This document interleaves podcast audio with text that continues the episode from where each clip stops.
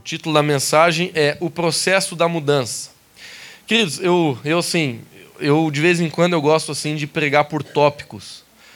E eu queria começar falando de como Deus nos muda. E depois eu vou falar, eu vou falar seis pontos de como Deus nos muda, e depois eu vou falar de quatro pontos de coisas que a gente precisa para mudar. Então vão ser basicamente dez pontos, eu vou passar por eles rapidamente. Mas antes de falar qualquer coisa, eu queria só dar aquele, aquele estabelecimento, aquele fundamento que eu gosto de dar antes de a gente começar a pregar. Cris, olha só. Nada melhora sem mudança. Sua empresa não melhora sem mudança. Seu casamento não melhora sem mudança. Sua vida emocional não melhora sem mudança. Seu relacionamento com seus filhos não melhora sem mudança. O que eu quero convencer a você é que nada na nossa vida melhora do nada. Tudo melhora através da mudança. Muitas vezes a gente não quer mudar, e nessa mensagem vai ficar muito claro porque a gente não quer mudar. Porque existem coisas que a gente precisa para mudar verdadeiramente, senão a gente não muda. A mudança de caráter, ela não vem pela boa vontade.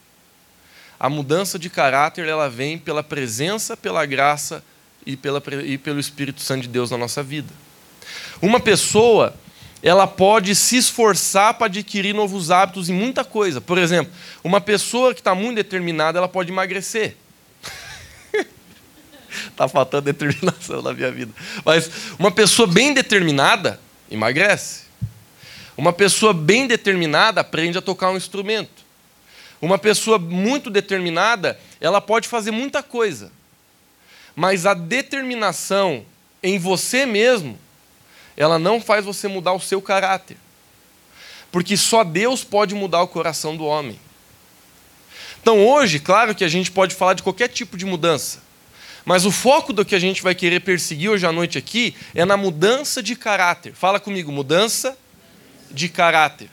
Lucas, o que é caráter? Caráter é a essência do teu comportamento. É a essência de como você responde a tudo que acontece ao seu redor.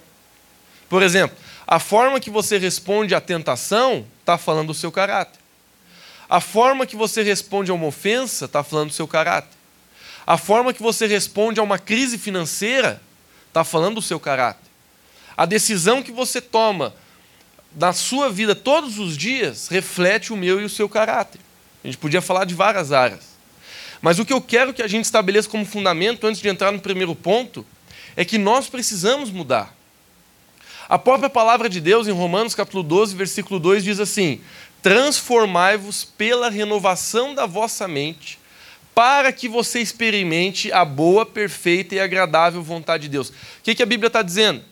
Que existe uma, uma dimensão de Deus na nossa vida que a gente só consegue acessar através da mudança de pensamento.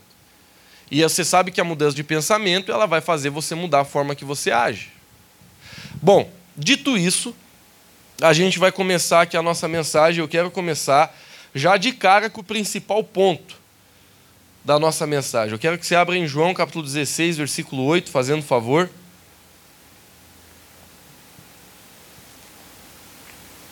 João 16, 8 diz assim: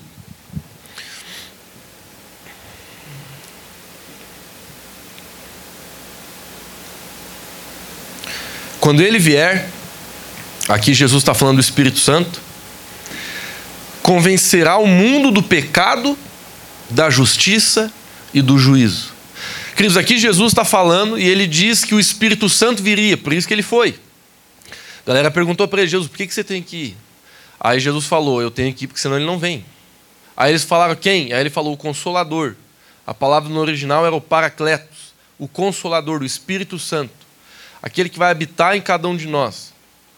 Jesus, nesse versículo, ele fala que quando o Espírito Santo viesse, ele habita em cada um de nós que aceitamos Jesus no nosso coração, é Ele que nos convenceria sobre o pecado.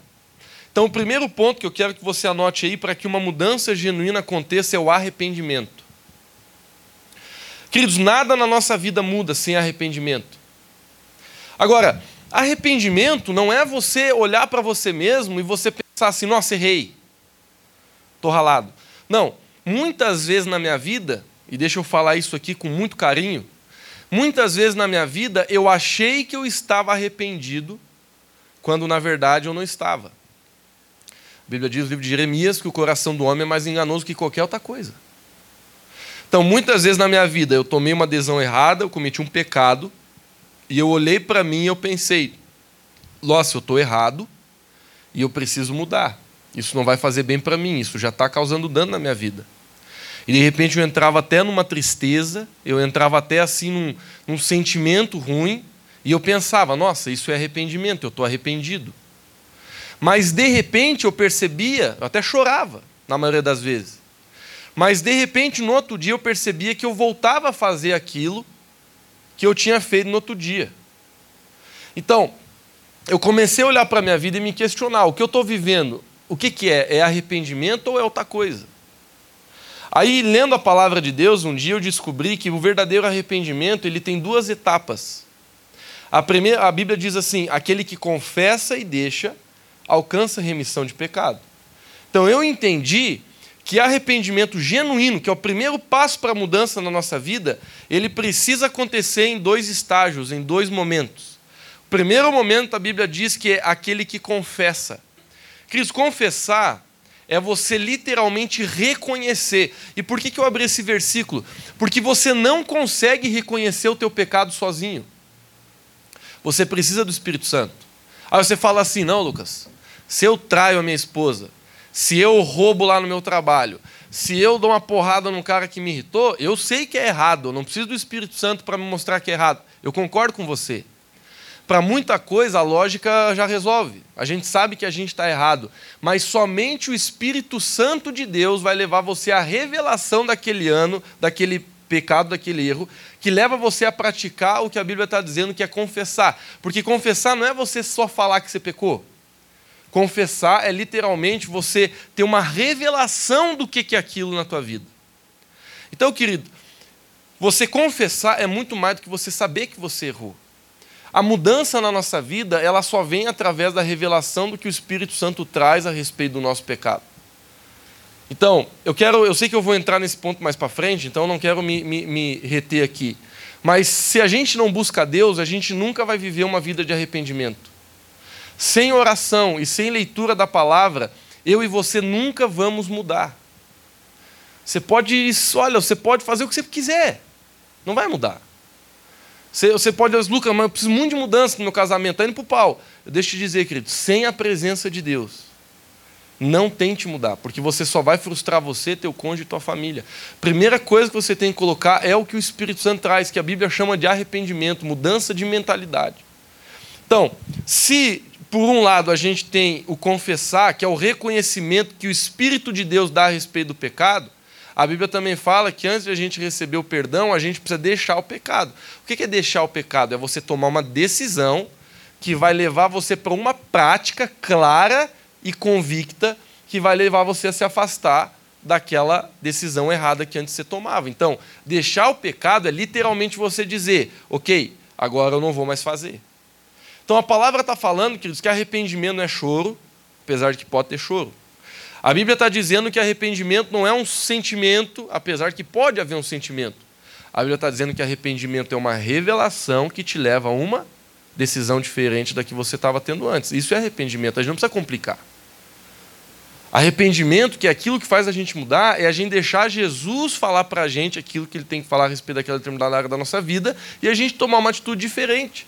Agora, se o Espírito de Deus não revelar, a gente muitas vezes não vai conseguir chegar onde a gente precisa. Então, primeira coisa, queridos, a mais importante é o arrependimento. A gente não muda a nossa vida sem a gente receber a revelação de Deus. A gente precisa mudar, gente. Eu olho para a minha vida, eu vejo tanto que eu tenho que mudar. Sabe, eu não sei como é que você é, eu não sei como é que você funciona com você. Eu, eu sou muito autocrítico. Tem parte disso que é bom, tem parte que às vezes eu tenho que filtrar, porque às vezes até é demais. Às vezes o Espírito Santo está dizendo, oh, isso aqui não é meu, cara, isso aqui é você que está sendo muito chato. Mas às vezes eu me pego, queridos, com o olho fechado, às vezes até assim ruim, sabe? Dizendo assim, meu Deus, o tanto que eu tenho que mudar. E eu sei que isso não vem de Deus, esse sentimento ruim que às vezes vem em mim não vem de Deus, estou trabalhando com ele na minha vida. Mas muitas vezes a gente precisa deixar o Espírito Santo. O, o Davi, ele, tinha, ele tem uma frase que ele falava que, que é muito linda. Ele dizia assim: ó, Deus, sonda-me e me conhece o coração. O que, que Davi estava querendo dizer? Davi dizia assim: ó, Deus, o negócio é o seguinte: tem coisa que eu não vejo, o Senhor precisa ver dentro de mim. Porque o verdadeiro coração arrependido, ele entende que existem coisas na vida que ele não consegue ver. Quer deixa eu falar com todo o meu carinho aqui para cada um de vocês. Eu tenho várias coisas que eu estou errado, que eu preciso mudar e eu não estou vendo. Deixa eu te falar com todo carinho. Tem coisas que você está errado, você acha que você está certo, mas não está. Quer ver? Ó, vou dar, vou dar um, um, uma ajuda aí, principalmente para quem está sentado do lado de um, de um cônjuge, alguma coisa assim. Olha para a pessoa que está do seu lado e diz assim: tem coisa que você tem que mudar. Fala. Que você acha que tu está certo, mas você está errado. Não quero criar nenhuma briga aqui neste momento. Mas essa é uma verdade. E se você, deixa eu falar, se você não aceitar essa verdade, você não está pronto para a mudança. Se foi difícil para você fazer esse exercício, beleza, né? a gente está aqui para ver os problemas, não, não para outra coisa. A igreja é um hospital, não é um paraíso. A gente está aqui para aprender a mudar. Mas se você tem dificuldade de reconhecer essa verdade, eu já digo, você é uma pessoa difícil de mudar. E talvez você está passando bastante perrengue na tua vida já por causa disso. Então, se o arrependimento é a primeira coisa, eu já quero logo para a segunda. Porque a segunda coisa que eu vou falar, ela produz a primeira, intimidade com Deus. Esse é o segundo. O primeiro foi de arrependimento, agora vou falar o segundo. Cris, não existe arrependimento genuíno sem intimidade genuína. O que é intimidade com Deus? É a gente buscar Jesus. Então, quando a gente ora, quando a gente lê a Bíblia, quando a gente vem na igreja, quando a gente vai na célula, quando a gente se abre para conversar sobre Deus, quando a gente se ajoelha na nossa cama para orar, tudo isso, queridos, está produzindo relacionamento com Deus. E é através disso aí que a gente começa, a, que a revelação de Deus começa a crescer dentro de nós. Então, querido, o arrependimento ele só vai vir através de uma vida onde você busca Deus. Não se engane, a gente não consegue ter revelação, a gente não consegue ter perdão na nossa vida, a gente não consegue ter essa, essa revelação de Deus sem que literalmente a gente consiga ter uma intimidade com Deus. Eu ainda acho, chuto dizer, que o nível de revelação que a gente tem sobre a gente mesmo está completamente proporcional ao nosso relacionamento com Deus. Ou seja, quanto menos relacionamento com Deus você tem, mais coisas de errado você vai ter sem perceber. Vou falar essa frase de novo caso você não tenha prestado atenção. Quanto menos relacionamento com Deus você tiver, mais coisas erradas você vai ter sem perceber. Porque é o relacionamento com Deus que faz você enxergar aquilo que está escondido dentro do teu coração. E você sabe que a gente é teimoso, porque a gente é orgulhoso. Então, o orgulho do homem leva a teimosia. E o que a teimosia faz? Faz você achar que você não precisa de mudança. Então, Intimidade, queridos, apesar de eu não ter tempo para ficar muito em cada princípio, intimidade é buscar Deus, guarde isso. Intimidade, na essência da palavra, é aquilo que Jesus descreve no livro de Mateus, quando ele fala assim: Meu chefe, quando você for orar, fecha a porta do teu quarto, e o teu pai que te vê em secreto, em secreto te recompensará. Jesus estava querendo dizer assim: se fecha do mundo, fica só comigo, e você, sendo você mesmo, me busca sem ninguém pedir, sem ninguém questionar, sem ninguém é, é, te policiar, sem ninguém te cobrar. Porque a verdadeira vida com Deus, sendo bem sincero com cada um de vocês, meus irmãos, não é aquela que a gente tem no público, mas é aquela que a gente tem no secreto.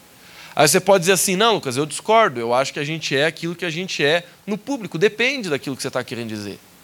Porque vamos ser sinceros, tem muita coisa que quando você está com a galera revela do teu caráter, mas tem muita coisa que revela quando você está sozinho. É verdade ou não é? Então a gente não pode achar que é só um lado, é só o outro. Porque, por exemplo, tem tentações que você passa no seu quarto sozinho que você não passa na igreja, ou no colégio, ou na faculdade, ou no trabalho. Mas da mesma forma, existem tentações que você passa quando você está com a galera que você não passa quando você está sozinho. Basicamente, as tentações que você passa com a galera têm a ver com identidade. As tentações que você passa no secreto têm a ver com aquilo que está escondido no teu coração, raízes que precisam ser trabalhadas. Então, nós sofremos tentação em todo lado, mas Jesus ele quer, ele fala de uma forma muito simples, dizendo o seguinte: meu amigo, entenda que quando você está sozinho, é aí que você vai conseguir ver se você realmente está comigo ou não. Porque vamos lá, queridos, olha para mim aqui. Se você está na igreja, ninguém aqui vai, vai né? Por exemplo, aqui eu, eu, eu, não, eu, eu não ouço palavrão dentro da igreja. A não ser se é uma pessoa que é nova convertida, está jogando sinuquinha ali, salta um. Mas eu não vejo gente falando, pô, esse culto aqui foi soda. Ninguém fala isso. Por quê? Porque a gente está na igreja. Agora, várias vezes, às vezes eu encontro um irmão fora da igreja, fora do culto aí, a gente está numa praça, e como é que tá, não sei o quê. Daqui a pouco o cara joga uns palavrão. Aí eu digo, nossa, eu nunca tinha ouvido essa pessoa falar palavrão. Eu, ah, claro, eu só vejo ela dentro da igreja. Então, às vezes, querido, é muito mais fácil a gente mostrar uma coisa dentro da igreja do que fora. Por exemplo, aqui dentro da igreja, a gente, na hora do louvor, a gente pode levantar as mãos, a gente pode cantar, a gente pode fazer o que quiser. Mas a pergunta genuína é: será que eu faço isso dentro de casa? Então perceba, é muito mais fácil você orar, buscar Deus, dizer amém, concordar com a palavra, se submeter. É muito mais fácil você se dobrar para Deus aqui dentro da igreja do que dentro do teu quarto. Você concorda comigo ou não? Por quê? Porque aqui já existe um, um rio que te empurra para isso. Ó, oh, tá todo mundo fazendo, então fazer.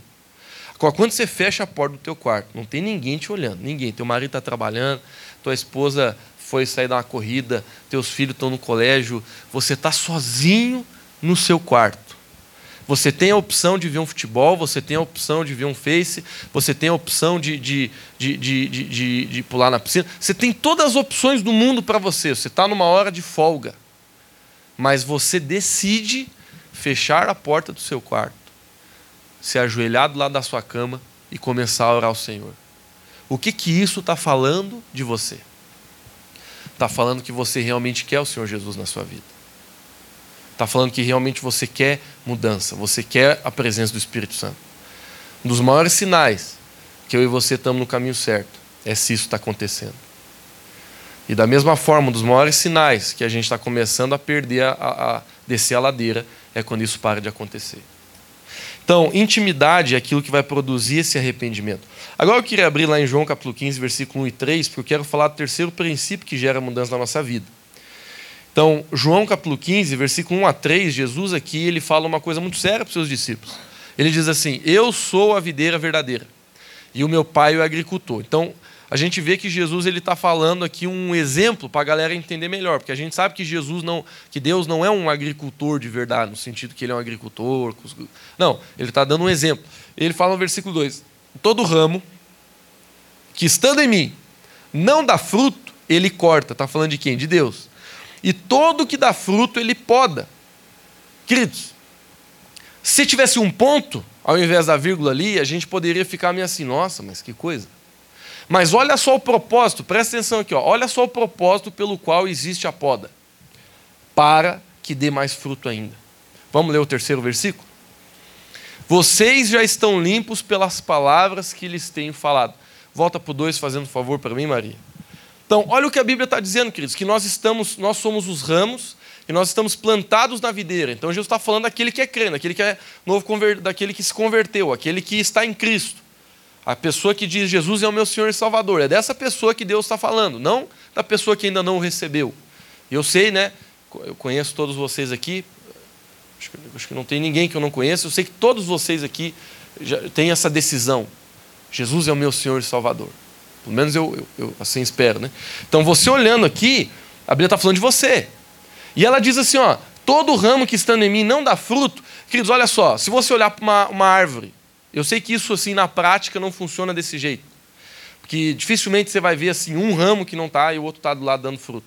Mas se você olhar para essa situação que Jesus está falando, o que é não dar fruto? Não dar fruto é não crescer, é não evoluir, é não desenvolver. Fruto, queridos, está falando de crescimento, de multiplicação. Fruto está falando de algo natural de uma, de uma árvore saudável.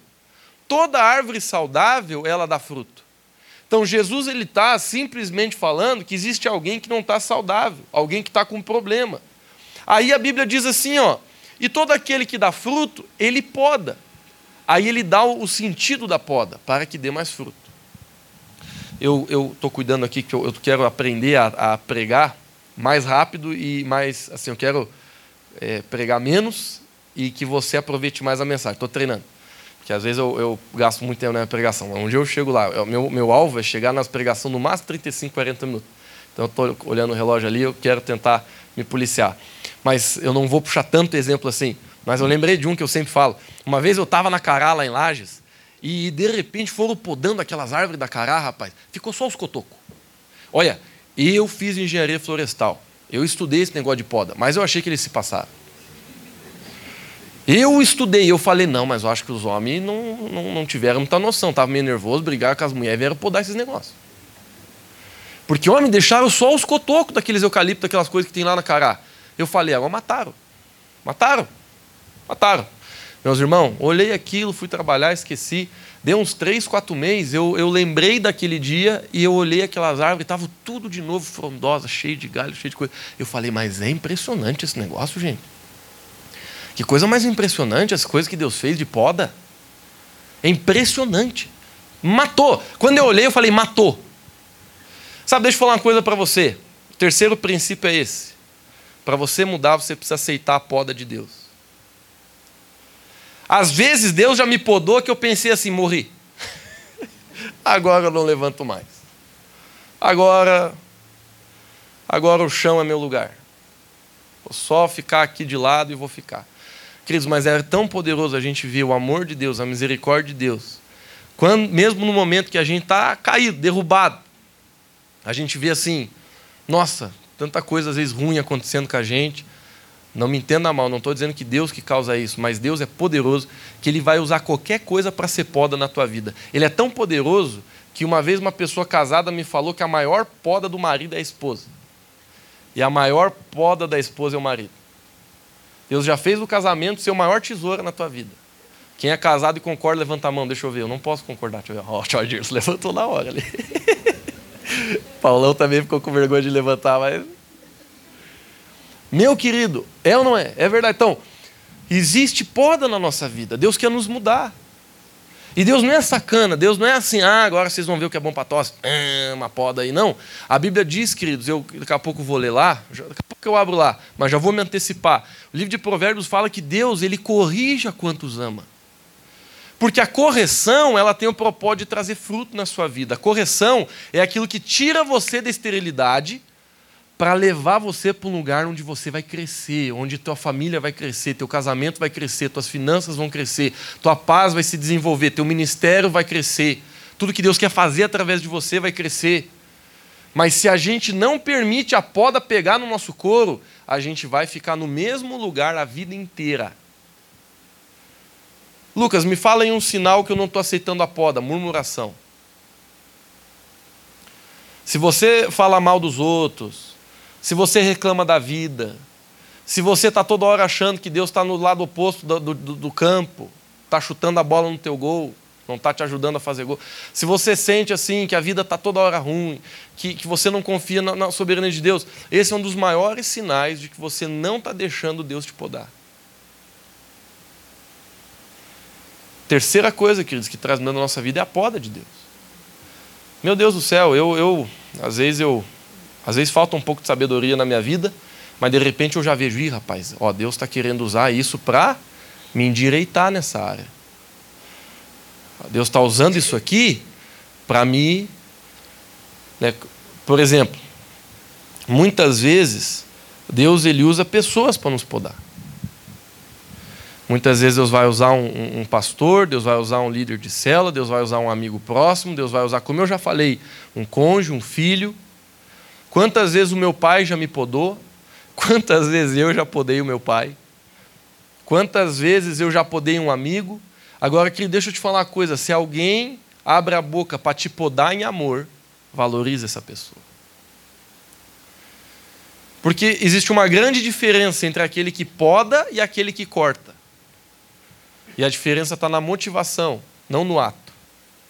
Porque eu posso chegar para o tio Adair e dizer assim: tio Adair, você é muito fofoqueiro, você está errado. Num ato de querer ferir o tio Adair. O que, que é isso? Isso é eu cortando ele. Isso não é a coisa de Deus. Agora a Bíblia diz: tudo que você for fazer, faça em amor. Quando eu chego para o tio Adair e eu venho com a tesourinha, mas eu digo, tio Adair, eu amo muito você, porque eu amo você, eu quero te falar a verdade. Não está certo você falar mal dos outros. Isso está prejudicando a tua vida e eu não quero ver você mal, eu quero ver você bem. Eu não falei isso para ninguém, só estou falando para você, tio. Claro que é um exemplo, né, gente? Então, quando a gente faz isso em amor, a gente está podando alguém, a gente está ajudando alguém a crescer. A motivação é o que mede aquilo que você está fazendo na tua vida. Então tem gente que diz assim, ó oh, Lucas, esse é o meu ministério. Podar os outros. Deus me deu uma tesoura quando eu nasci. E quando eu vejo uma coisa errada, eu vou direto na pessoa mesmo, porque eu não deixo passar. Querido, geralmente uma pessoa assim, ela não, tá, ela não achou sabedoria na correção. Porque eu, eu creio que existe a correção é de Deus, mas a gente sempre deve se questionar no como a gente está fazendo, como a gente está falando. Bom, poda é a terceira forma que Deus usa a nossa vida. Eu fico tentado a ficar nesse ponto, mas não vou ficar. Mas eu quero finalizar dizendo assim: presta atenção na pergunta que eu vou te fazer. Hoje, se você tivesse que falar uma coisa, você não vai precisar, tá? Mas se você tivesse que falar uma coisa que você reconhece na sua vida que é poda de Deus, o que seria? Cristo, todos nós aqui temos, pelo menos uma. Eu acho que a gente teria no mínimo umas 15. Mas eu estou querendo te ajudar a você reconhecer coisas de Deus. Pessoal, fazer de novo a pergunta. O que, que Deus está fazendo hoje na sua vida? Ou o que, que Ele está aproveitando na tua vida para te podar, para te mudar? Pensa aí. Alguns de vocês estão pensando numa uma situação conjugal, outros de vocês estão pensando numa situação que está passando de trabalho, outros estão pensando num, numa pessoa que te falou umas verdades faz pouco tempo, outros estão pensando. Então, o que que Deus está querido? Jesus ama você, Ele sempre vai te podar. Deixa eu falar uma coisa: enquanto eu e você estiver vivo e respirando, Deus ele vai tentar nos podar, porque Ele nos ama muito e Ele não quer deixar a gente do jeito que a gente está. Quarto, a terceira coisa que Deus usa para mudar a nossa vida é a própria correção. Aqui está o versículo que eu falei anteriormente. Provérbios capítulo 3, versículo 12. A Bíblia diz isso, que Deus corrige a todos aquele que Ele ama. Lá em Hebreus 12, 11, fazendo favor, vamos abrir dois versículos aqui. Hebreus 12, 11. A Bíblia diz assim: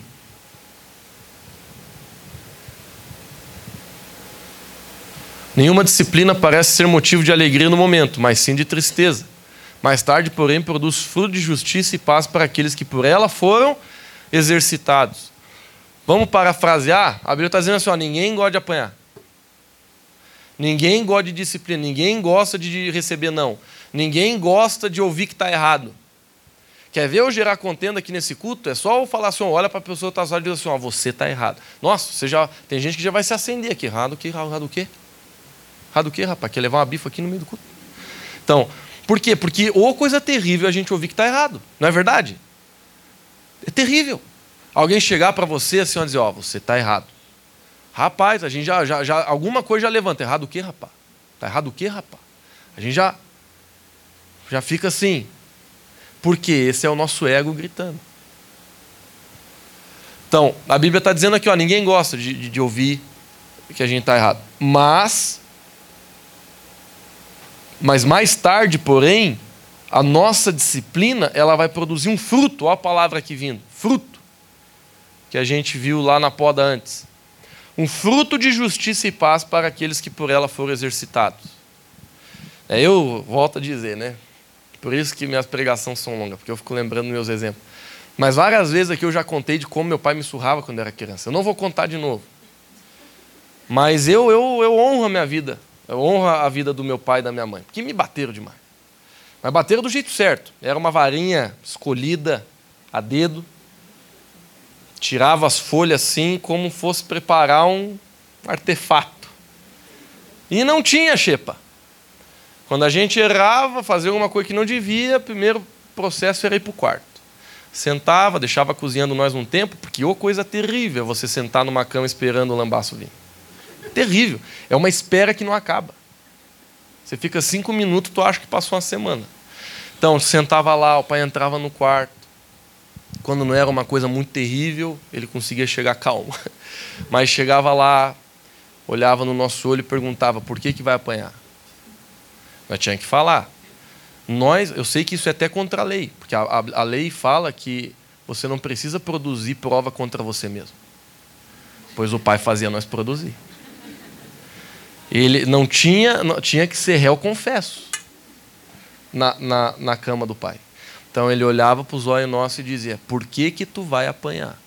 Aí nós era teimoso, não, mas não fui. Por que, que você vai apanhar? Não tinha xepa. Aí nós falava, vou apanhar porque eu fiz isso aqui. Aí o pai falava, então tá bom. Aí dependendo do grau da desobediência, era o nível de varada. Foi uma coisa muito difícil, era no mínimo mais sete varadas e sem calça.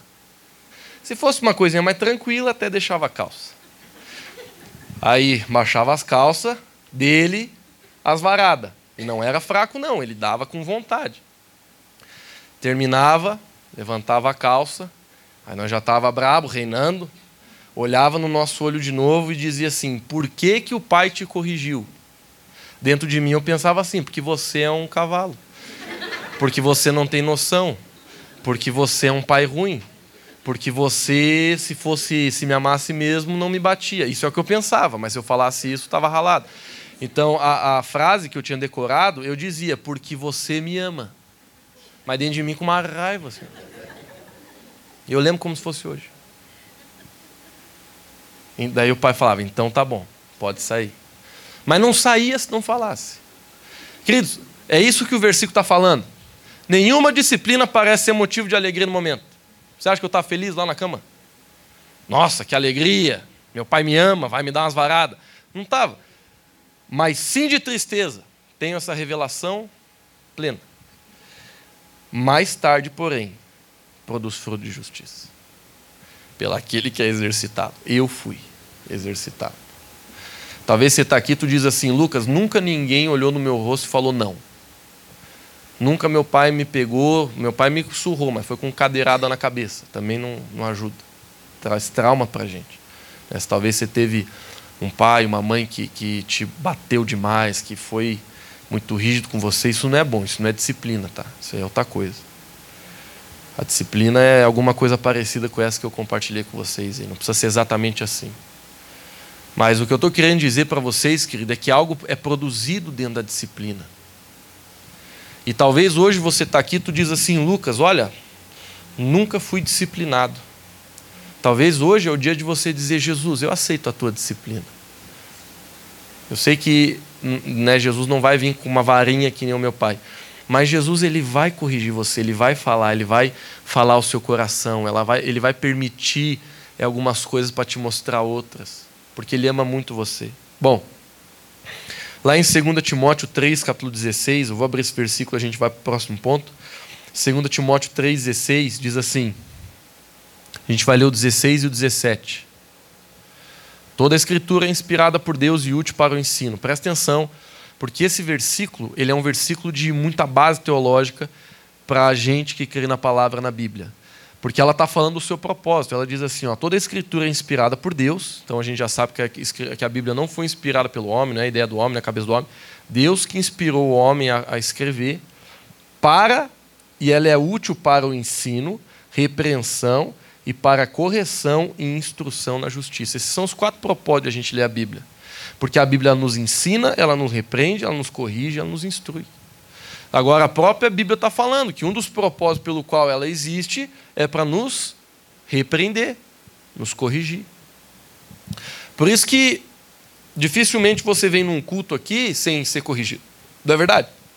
Dificilmente você vem aqui, fica meia hora, 40 minutos ouvindo uma palavra e você não sai pelo menos com três, quatro coisas para mudar. Porque esse é o exercício da palavra. A palavra de Deus na nossa vida sempre vai levar a gente à mudança. Não tem um dia que você vai orar, que você vai ler a Bíblia, que você vai ler um livro, que você vai buscar a palavra de Deus, e de repente você termina e diz assim: ó, oh, não tem que mudar nada. Não, não tem um dia, porque a palavra sempre vai levar a gente para mudança. Bom, eu já falei de arrependimento, intimidade, da poda, e eu já falei de correção. E agora eu quero falar, uma das coisas que muda a gente é o tempo. E eu quero falar uma coisa que vai parecer um pouco estranha, mas eu acho que vocês vão concordar comigo muitas vezes, o tempo que a gente precisa para mudar algo está revelando o tamanho do nosso orgulho. Porque se a gente precisa muito tempo para mudar uma coisa, é porque, em outras palavras, naquela área a gente tem uma raiz muito forte que a gente precisa trabalhar com Deus. Agora, dito essa verdade, eu quero falar outra, que não é oposta, mas ela complementa. Queridos, tem coisa que só muda com o tempo. E a gente tem que ser paciente. Lucas, me dá um versículo porque está difícil de a gente entender. Beleza. Jesus está lá no, no, barco, dormindo, atravessando um, um mar. A Bíblia fala que devia ser madruga, por isso que ele estava dormindo. E os discípulos velhos, muito deles muito atentados, que pescavam, lidavam com essas coisas. Mas de repente a Bíblia diz que vinha uma tempestade tão forte que eles começam a achar que eles vão morrer, porque o barco parecia que ia afundar. Eles acordam Jesus do desespero e falam assim: Jesus, estamos bailando, estamos na bola 8 vamos perecer, o senhor não te importa? Aí Jesus olha para ele e diz assim: Até quando vocês vão ter essa pouca fé? Quer dizer, eu olhando para a atitude de Jesus, eu penso como Jesus estivesse falando assim: ó, Meu Deus, quando é que vocês vão mudar, rapaziada? Mas Jesus, dentro dele, ele não fala assim: o negócio é o seguinte, só eu vou sobreviver porque eu vou sair andando por essas águas, vocês tudo que se explode. Não. Jesus ele olha para os discípulos e por mais que houvesse uma frustração dentro dele, Jesus sabia que eles precisavam de tempo. Pois Jesus não desistiu deles. Quer mais?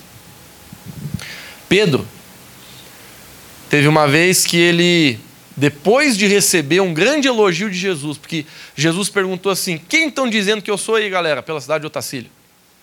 Aí os discípulos começaram a falar: ah, uns estão dizendo que você é João Batista, outros estão dizendo que você é Elias, uns estão dizendo que você é um dos profetas. Aí Jesus mudou a pergunta: ele falou assim, mas e vocês? Quem vocês dizem que eu sou? Pedro já se apresentou e falou: você é o Cristo, filho de Deus vivo. Aí ele recebeu um elogio que ele chegou quase a levantar, flutuando assim de alegria. Jesus falou para ele assim: não foi carne, não foi sangue que te revelaram, mas o Pai que está nos céus que te revelou, Pedro. Pedro já olhou e falou: nossa, agora eu estou bombando. Querido, se você continuar lendo a Bíblia, Provavelmente no mesmo dia aconteceu o que eu vou te narrar. Jesus ele fala que ele ia morrer. Ele fala: ó, a mim cabe ser entregue aos soldados e vão me matar. Jesus estava tentando explicar o, o, o, o, plano de redenção. Mas mais uma vez, Pedro, que devia ser meio atucanado, ele se intromete no meio da negada e fala assim: ó, de forma alguma, de jeito maneira, não vamos deixar você morrer, tu não vai morrer, Jesus. Aí sabe o que Jesus fala para Pedro? Arreda-te de mim, Satanás. Mais cedo de manhã, Deus estava revelando tudo para esse homem. E agora está encapetado? Que, que Jesus está fazendo nesse momento? Ele está dizendo assim: ó, Pedro, Satanás achou uma porta dentro de você para tentar me tentar. Mas eu não vou permitir essa tentação de Satanás de entrar nessa tua ideia aí, não. Gente, presta atenção que Jesus ele era Deus, mas veio na, na, no pele de homem, de osso, aqui, ó, que nem eu e você. Jesus era tentado do mesmo jeito. A Bíblia diz que em todas as coisas Jesus foi tentado. Ele foi tentado por mulher, ele foi tentado por dinheiro, ele foi tentado por poder, ele foi tentado por todas as coisas. Tenho certeza absoluta que ele foi. A Bíblia diz que ele foi. E de repente chega um camarada, Jesus já está sentindo o couro velho meio que arder, porque ele sabe que ele vai passar por muita coisa. Aí chega um camarada e diz assim: Vamos achar um outro jeito aí que tu não vai morrer. Você acha que o cara não se sente tentado? Você acha que Jesus, no momento, a carne dele. Claro que Jesus não pecou, né? Mas você acha que Jesus ele não se sentiu tentado? A, a, a, a, na hora que ele sentiu a tentação, querendo pegar o lombo dele, ele falou: Arreda-te de mim, Satanás. Porque Jesus percebeu a tentação que vinha de Satanás. Por que eu estou falando isso? Jesus, ele, ele arreda Satanás na vida de um discípulo. Mas ainda assim, ele olha para ele e continua sendo discípulo, não desiste de Pedro. O nome de Pedro nem era Pedro. O nome de Pedro era Simão. Um dia Jesus olhou para ele e falou assim: Agora, a partir de hoje, teu nome é Pedro. Mas sabe, queridos, o que me, o que me fascina em Jesus é porque em vários momentos Jesus sabia que ainda não tinha chegado o tempo de algo acontecer. Deixa eu te falar uma coisa, querido, que talvez não sirva só para você, mas sirva para as pessoas que estão ao redor de você. Todo mundo que está aqui quer que alguém mude. Se eu tiver errado, pode levantar e ir embora. Todo mundo que está nesse lugar, tu espera que alguém ao redor de você mude. Você espera que teu marido mude, você espera que teu filho mude, você espera que teu chefe mude, você espera que teu pastor mude, você espera que você todo mundo aqui espera que alguém mude. E muitas vezes o que Deus ele quer trazer para a gente é uma sabedoria, um discernimento, que muitas vezes a gente precisa dar tempo. Muitas vezes não é no nosso tempo, Claro, não usa isso como desculpa para você ficar onde você está. Mas muitas vezes Deus ele quer trazer essa paciência que Jesus teve de entender, vai mudar, vai amadurecer. É, quantas vezes né, a gente vê criança, né, fazendo umas coisas doidas e a gente pensa assim, vai, vai crescer, né, vai mudar.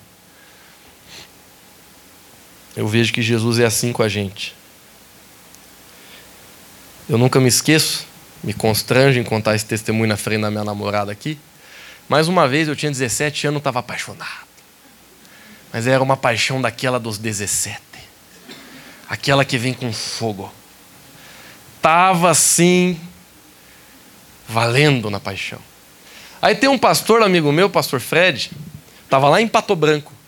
Não é brincadeira. Estava lá em Pato Branco gravando o primeiro CD que eu gravei da minha vida, uma banda chamada Aljava. Nem procure no YouTube, que a gente tirou tudo do YouTube, tão ruim que é. Mas eu estava lá, e aí eu fui abrir meu coração com o pastor Fred. Eu falei, pastor Fred, estou gostando de uma menina. Ah, é, meu filho? 17 anos.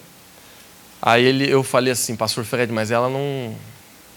Ela não tem Jesus no coração. Essas frases dos crentes, né? Ela não tem Jesus no coração, ela não é convertida, não vai na igreja. Mas eu estou orando por ela, eu estou crendo que. Sabe, querido, sabe por que eu estou contando esse exemplo? Porque ele teve paciência de me aconselhar, sabendo que não ia dar em nada. Ele conversou comigo e falou: Lucas, vamos orar. Que Deus vai fazer um milagre, você vai chegar em Lages e ela vai estar tá na igreja. Aí ele me deu um conselho que eu nunca vou me esquecer. Ele falou assim: geralmente a primeira pessoa que a gente se apaixona na vida não é a que a gente casa, Lucas. Ele falou assim: geralmente, mas não é uma regra.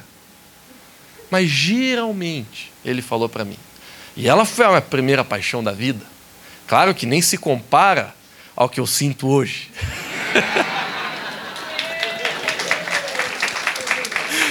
eu tenho que me consertar para não apanhar hoje aqui, minha gente. Vocês me ajudem, vocês me ajudem. Me ajude, graça, me ajude.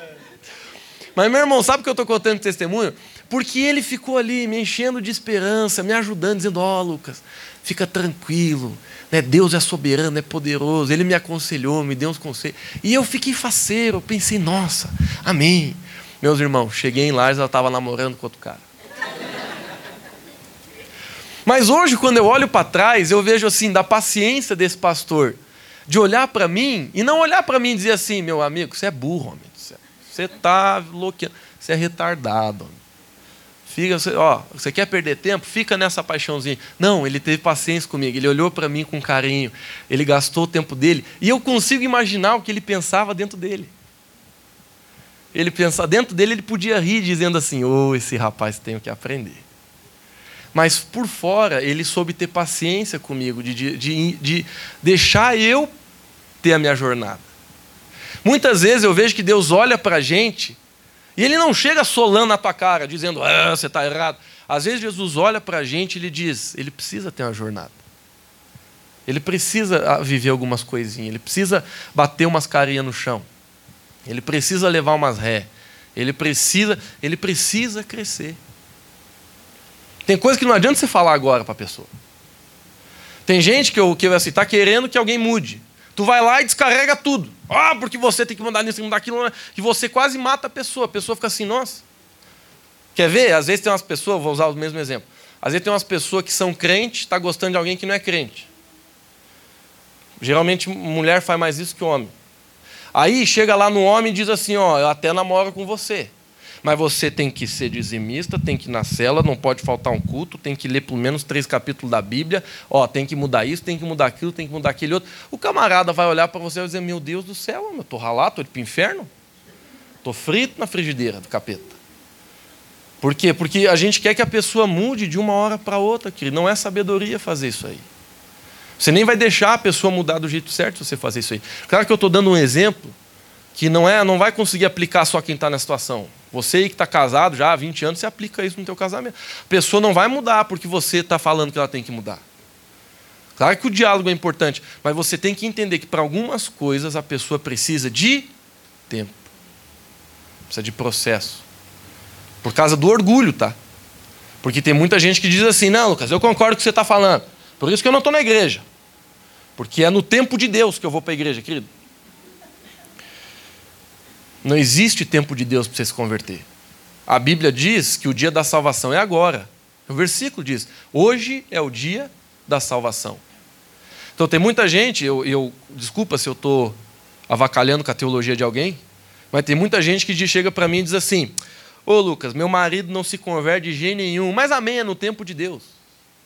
Queria Deus te falar, não é no tempo de Deus, é no tempo que o teu marido deixar o orgulho. Porque o tempo de Deus é hoje. Se ele for para Jesus, Jesus não vai dizer assim: não, não, não, não é o teu tempo. teu tempo para se converter é ano que vem. Não. A Bíblia diz: todo aquele que chegar ao Pai, Deus vai se achegar a ele. Que dia? No dia que você chegar ao Pai. O tempo é teu, não é de Deus. Para isso. Entendeu? Para essa situação. Para outra, sim, está no tempo de Deus. Tem muita coisa que está no tempo de Deus, não está no teu. Mas a gente tem que entender, Cristo, que para muitas coisas é a gente que determina o tempo para a mudança do nosso caráter, quem determina o tempo é eu e você. Pode ser que demore um pouco, mas quem vai determinar o tempo é eu e você. Por exemplo, tem gente que é transformada em um ano, tem gente que é transformada em dez. Quem que determinou isso? Deus ou a pessoa? A própria pessoa. E claro que para a gente se sentir um pouco melhor, a gente fala, não, mas foi no tempo de Deus, Deus tem. Mas isso é só para a gente se sentir melhor, porque não tem sentido nenhum. Último, uma coisa que muda a gente é a oração. Sabe, queridos, a Bíblia diz que a oração do justo pode muito em seus efeitos. Isso é uma das coisas assim que eu, eu já pensei muito para tentar explicar, e eu tenho um exemplo que eu acho que ajuda. Não é uma, não é uma explicação muito teológica, nem muito menos assim, muito bíblica. Mas é a explicação que eu vou te dar. Muitas vezes, eu nasci dentro da igreja, né? então muitas vezes eu vi pessoas se convertendo na oração. O pai ora pelo filho, ora pelo filho quando vê o camarada tá na igreja consagrando a vida dele para Jesus. Aí eu comecei a pensar assim, Deus, mas para mim está um pouco contraditório, porque a tua palavra diz que cada um tem um livre-arbítrio. Então, beleza, minha mãe pode orar por mim, mas é eu que decido Jesus ou não na minha vida. Tem sentido ou não tem? Ok. Aí eu comecei a pensar, mas então como que a oração age na nossa vida? Como é que, por exemplo, se eu quero que o, que o Henrique se converta, venha para Jesus, é, é, quebrante o coração, como que a minha oração ela vai mudar a decisão dele. Aí eu entendi. Eu entendi, que presta atenção, porque isso aqui vai ser precioso para você. Eu entendi que muitas coisas que prendem as pessoas de tomarem decisões por Cristo são espirituais. A gente não vê, mas se você colocasse assim um, um, um caminho entre a pessoa que você está orando e Jesus, Existem muitos é, empecilhos no caminho que são espirituais, que Satanás está colocando ali. E a minha oração, ela não mexe a decisão, mas ela destrói com os empecilhos. Quantos estão entendendo? A minha oração, ela não faz a pessoa decidir. A minha oração, ela não pode ser assim, Jesus, eu oro em nome de Jesus agora, decretando que o Henrique não tem mais domínio próprio. Ele não tem. Ele é um robô agora, em nome de Jesus, ele vai servir. Não, Jesus não faz isso. Não vai contra a sua própria palavra. Então, o que a oração faz? A oração, ela destrói com todos os empecilhos espirituais no coração, na vida, no passado, é, é, é, demônios, espíritos malignos, opressão, que está ali entre Jesus e a pessoa.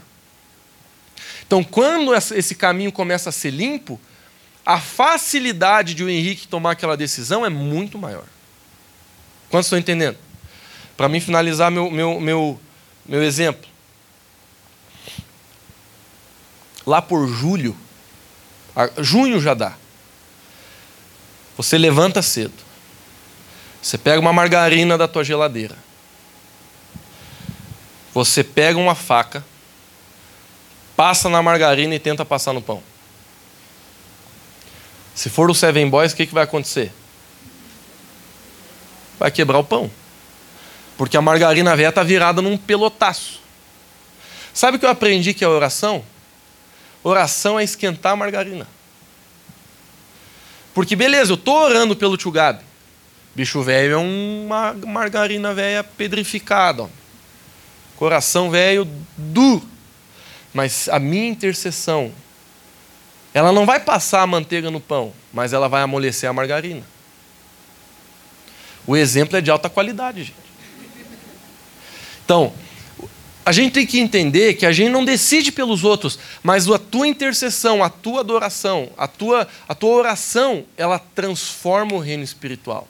E de repente tua casa começa a mudar, teu casamento começa a mudar. Por quê? Porque tudo aquilo que Satanás tem jogado começa a ser quebrado. Tudo aquilo que Satanás tem tentado construir começa a ser destruído. Todas, o pecado, a maldição que antes estava ali, naquela atmosfera espiritual, ela começa a ser desfeita. E de repente, quando o ar está livre, quando eu falo do ar espiritual, quando, quando, a, a, quando a força de Satanás é enfraquecida, quando você vê as coisas começam a acontecer. Então faço questão de explicar como é que funciona, tentei aqui de um jeito um pouco criativo de explicar, porque, queridos, a oração ela vai transformar você e as pessoas ao seu redor. Não pare de orar por você, pela sua mudança e pela mudança das pessoas ao seu redor.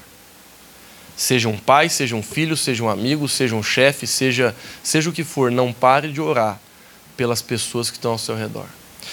Bom, eu já falei dos seis pontos que geram mudança. Eu sei que não são só esses, teriam pelo menos mais muito para a gente colocar aqui. Mas eu sinto que esses aqui podem ser, talvez, alguns dos principais que a gente precisa para ter nossa vida mudada. E eu só quero finalizar minha mensagem citando quatro coisas que a gente precisa para mudar. E eu não vou fazer como eu fiz né, com cada uma das seis ali, eu só vou citar para a gente orar. Primeiro é humildade, segundo é sabedoria, terceiro é Deus e o quarto é uma decisão e uma ação. Então, eu falei para você os caminhos, seis caminhos pelo qual Deus usa para nos mudar. Agora, para a gente, antes de a gente orar, eu quero elucidar na sua mente o que, que você precisa ter para deixar com que a mudança aconteça através daqueles seis e outros. Eu vou repetir. Primeiro, humildade. Queridos, humildade, além de muitas outras coisas, é você se render ao Senhor. O que é se render? É você reconhecer, Jesus, eu preciso de Ti, eu sou completamente dependente de Ti. Tem um versículo lá na, na, na, no Sermão do Monte, no livro de Mateus, que Jesus ele começa o Sermão do Monte dizendo assim: Bem-aventurados os pobres de espírito, porque deles é o reino de Deus. Sabe o que é um pobre de espírito? Não entendi. Eu li esse versículo aí e pensei: o que é um pobre de espírito? Parece uma coisa ruim, né? Mas depois eu entendi que quando a Bíblia fala pobre de espírito, quem que é o pobre? Queridos, uma vez um pastor me ensinou isso, eu nunca mais me esqueci, muitos anos atrás. Ele falou assim, que ele tinha ido para a África e ele tinha ido numa aldeia que as pessoas naquela aldeia, eles não tinham nada, eles não tinham roupa, eles não tinham um prato para botar comida, eles não tinham nada. A única coisa que eles comiam e eles sobreviviam daquilo que alguns missionários conseguiam trazer para eles. E ele falou assim: ó, aquele dia Deus me mostrou o que é pobreza. Aí ele falou assim: ó, pobreza verdadeira mesmo, genuína, é você ser tão pobre, tão escasso de recurso, que você depende 100% de outra pessoa para viver. Isso é pobreza. Sabe o que é que pobreza de espírito? É você ter a consciência dentro de você que você precisa 100% do Senhor Jesus na sua vida, senão tu está ralado. Isso é pobreza de espírito. É uma consciência de necessidade e dependência. Isso é humildade. Humildade é você reconhecer que você não é, que você não é o cara. Humildade é você reconhecer que os teus caminhos muitas vezes vão dar errado. E humildade é você reconhecer que você pode estar equivocado. Humildade é você reconhecer que você precisa melhorar, que você precisa mudar. Humildade é você olhar para você antes de olhar para os outros. Humildade é tudo aquilo que faz você entender que você depende de Deus. O segundo princípio é sabedoria. A Bíblia fala que o povo perece por falta de conhecimento e sabedoria. Então, para você, você precisa de sabedoria para mudar. Então, o que eu aconselho cada um é que leia a Bíblia. É porque ninguém vai mudar muito se não ler a palavra. A Bíblia, ela é o livro que nos ensina o que a gente tem que mudar. A Bíblia é como um espelho que a gente lê e a gente pensa, ih, rapaz, isso aqui eu tenho que mudar. Se você não coloca um espelho, tu não sabe que você, né? Por exemplo, coisa terrível é tu tá com um verdão nos dentes, né? E ninguém te avisar o dia, o dia todo. Não é terrível? Então a Bíblia é isso, Cris. A Bíblia é um espelho constante, que toda hora que aparecer aquele negócio nos dentes, você vai ver. Você vai, ô oh, rapaz, isso aqui ó, tem que mudar. Agora, se você não ler a palavra, você vai achar que você está bonitão, você vai achar que está tudo certo e você está cheio de coisa nos dentes. E isso a sabedoria faz. Eu coloquei aqui, queridos, que a gente precisa de Deus. Que é Deus que vai mudar a nossa vida. Precisa buscar Deus, precisa se humilhar, precisa, precisa jejuar, precisa buscar o Senhor. E por último, a gente precisa de uma decisão e de uma ação. Quando eu falo decisão e uma ação, é porque algumas mudanças na nossa vida, elas não precisam só de uma decisão, elas precisam de um plano de ação. E é isso que a gente precisa fazer se a gente quer realmente mudar em algumas áreas da nossa vida. Por exemplo, você que está devendo dinheiro. Né? Se você tem uma dívida, não adianta só hoje no culto você dizer: Ó, oh, Jesus tocou minha vida hoje, Lucas, a partir de hoje eu vou pagar minhas dívidas. Ok, uma decisão maravilhosa você pagar suas dívidas. Mas se você não tiver um plano de ação, então, você só vai pagar suas dívidas se depois dessa decisão você sentar com a sua família e dizer, gente, vamos lá, vamos revisar nossos gastos, vamos, vamos diminuir os gastos, vamos mexer nisso aqui. Ó, agora a gente não vai mais comprar coca, agora a gente só vai comprar. É como é que é? Pureza? Vamos só comprar pureza. Agora a gente não vai mais comprar barra, barra de chocolate Nestlé, vai ser só aquela do sebo a gente vai diminuindo, entendeu? Agora o negócio é o seguinte: para a escola, rapaziada, tá aqui uma bicicleta, pode ir. E você vai criar um plano de ação para você diminuir o custo. Aí você vai ter um plano de ação para pagar a tua conta. Para mudar outras áreas da tua vida não é diferente. Você está precisando mudar de alguma coisa? Então pare, faça um plano e ore pedindo que Deus te dê graça. Vamos ficar de pé?